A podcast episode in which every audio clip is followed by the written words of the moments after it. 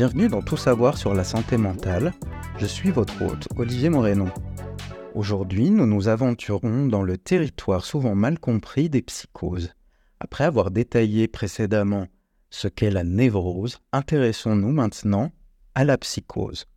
Mais avant de plonger dans ce qui les rend pathologiques, posez-vous la question si vous avez une idée de ce à quoi ressemble un fonctionnement psychotique normal.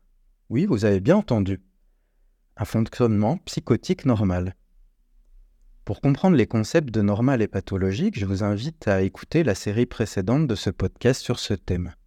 Mais maintenant, explorons ensemble ce qu'on entend par fonctionnement psychotique normal et maladie psychotique. Alors, le fonctionnement psychotique normal, qu'est-ce que c'est? Cela peut sembler contre-intuitif, mais dans le cadre de la psychanalyse, il est reconnu que certains mécanismes associés à la psychose, tels que le clivage du moi, peuvent se manifester de manière temporaire ou modérée chez des individus qui sont autrement, en apparence, sains, adaptés dans leur vie quotidienne. La population en général a tendance à se dire que ces personnes ne peuvent pas travailler ou avoir des enfants. Mais c'est tout le contraire, et sans doute vous croisez tous les jours des personnalités psychotiques sans même le savoir. La structure de personnalité névrotique ou psychotique caractérise un mode de fonctionnement, des mécanismes de défense principaux et un rapport à la réalité à l'autre qui est différent. Mais alors, comment une personne suffisamment équilibrée dans sa psychose, dirons-nous, bascule-t-elle vers la pathologie.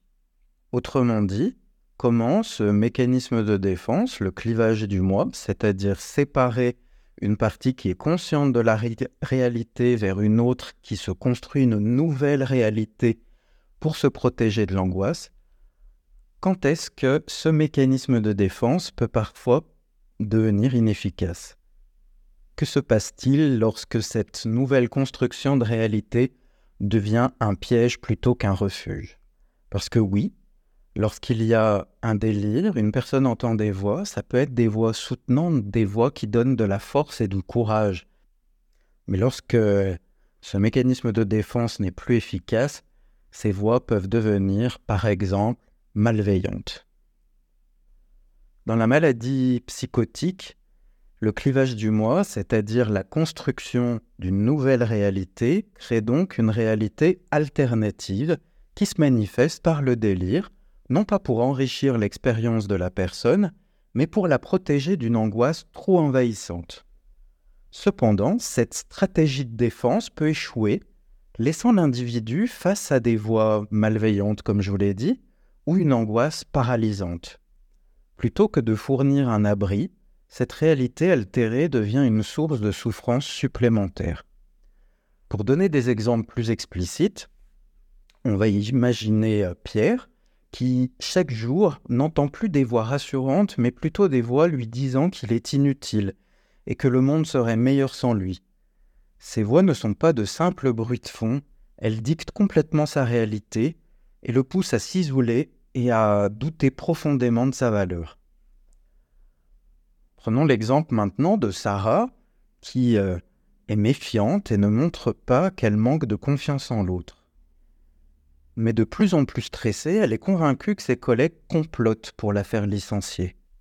Cette croyance profonde et intégrée, bien qu'elle soit infondée, domine sa perception de l'environnement de travail, transformant chaque interaction en une source potentielle de trahison.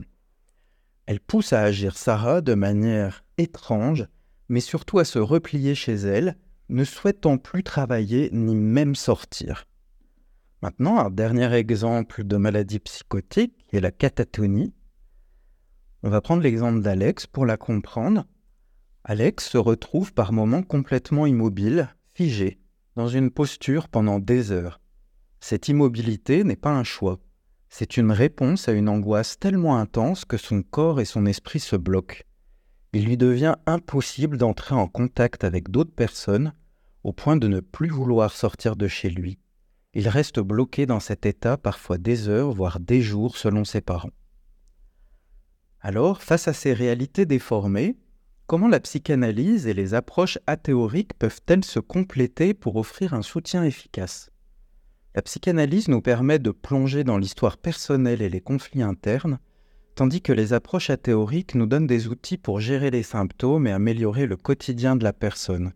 Ça sera la même chose dans le cas de la psychose. Pour conclure, je rappelle que les psychoses nous montrent ce qui arrive lorsque le clivage du moi, conçu comme un bouclier contre l'angoisse, devient lui-même une source de douleur. Loin d'être des cas perdus, les personnes vivant avec une psychose méritent notre empathie, notre compréhension et surtout notre soutien pour naviguer dans leur réalité altérée.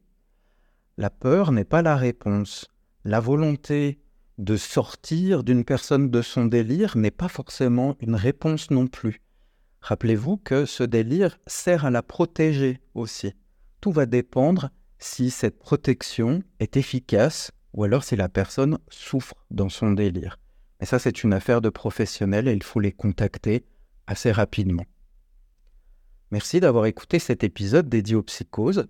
Je suis Olivier Morénon. Prenez soin de vous et souvenez-vous, chercher de l'aide est une démarche courageuse de bonne santé mentale. À bientôt.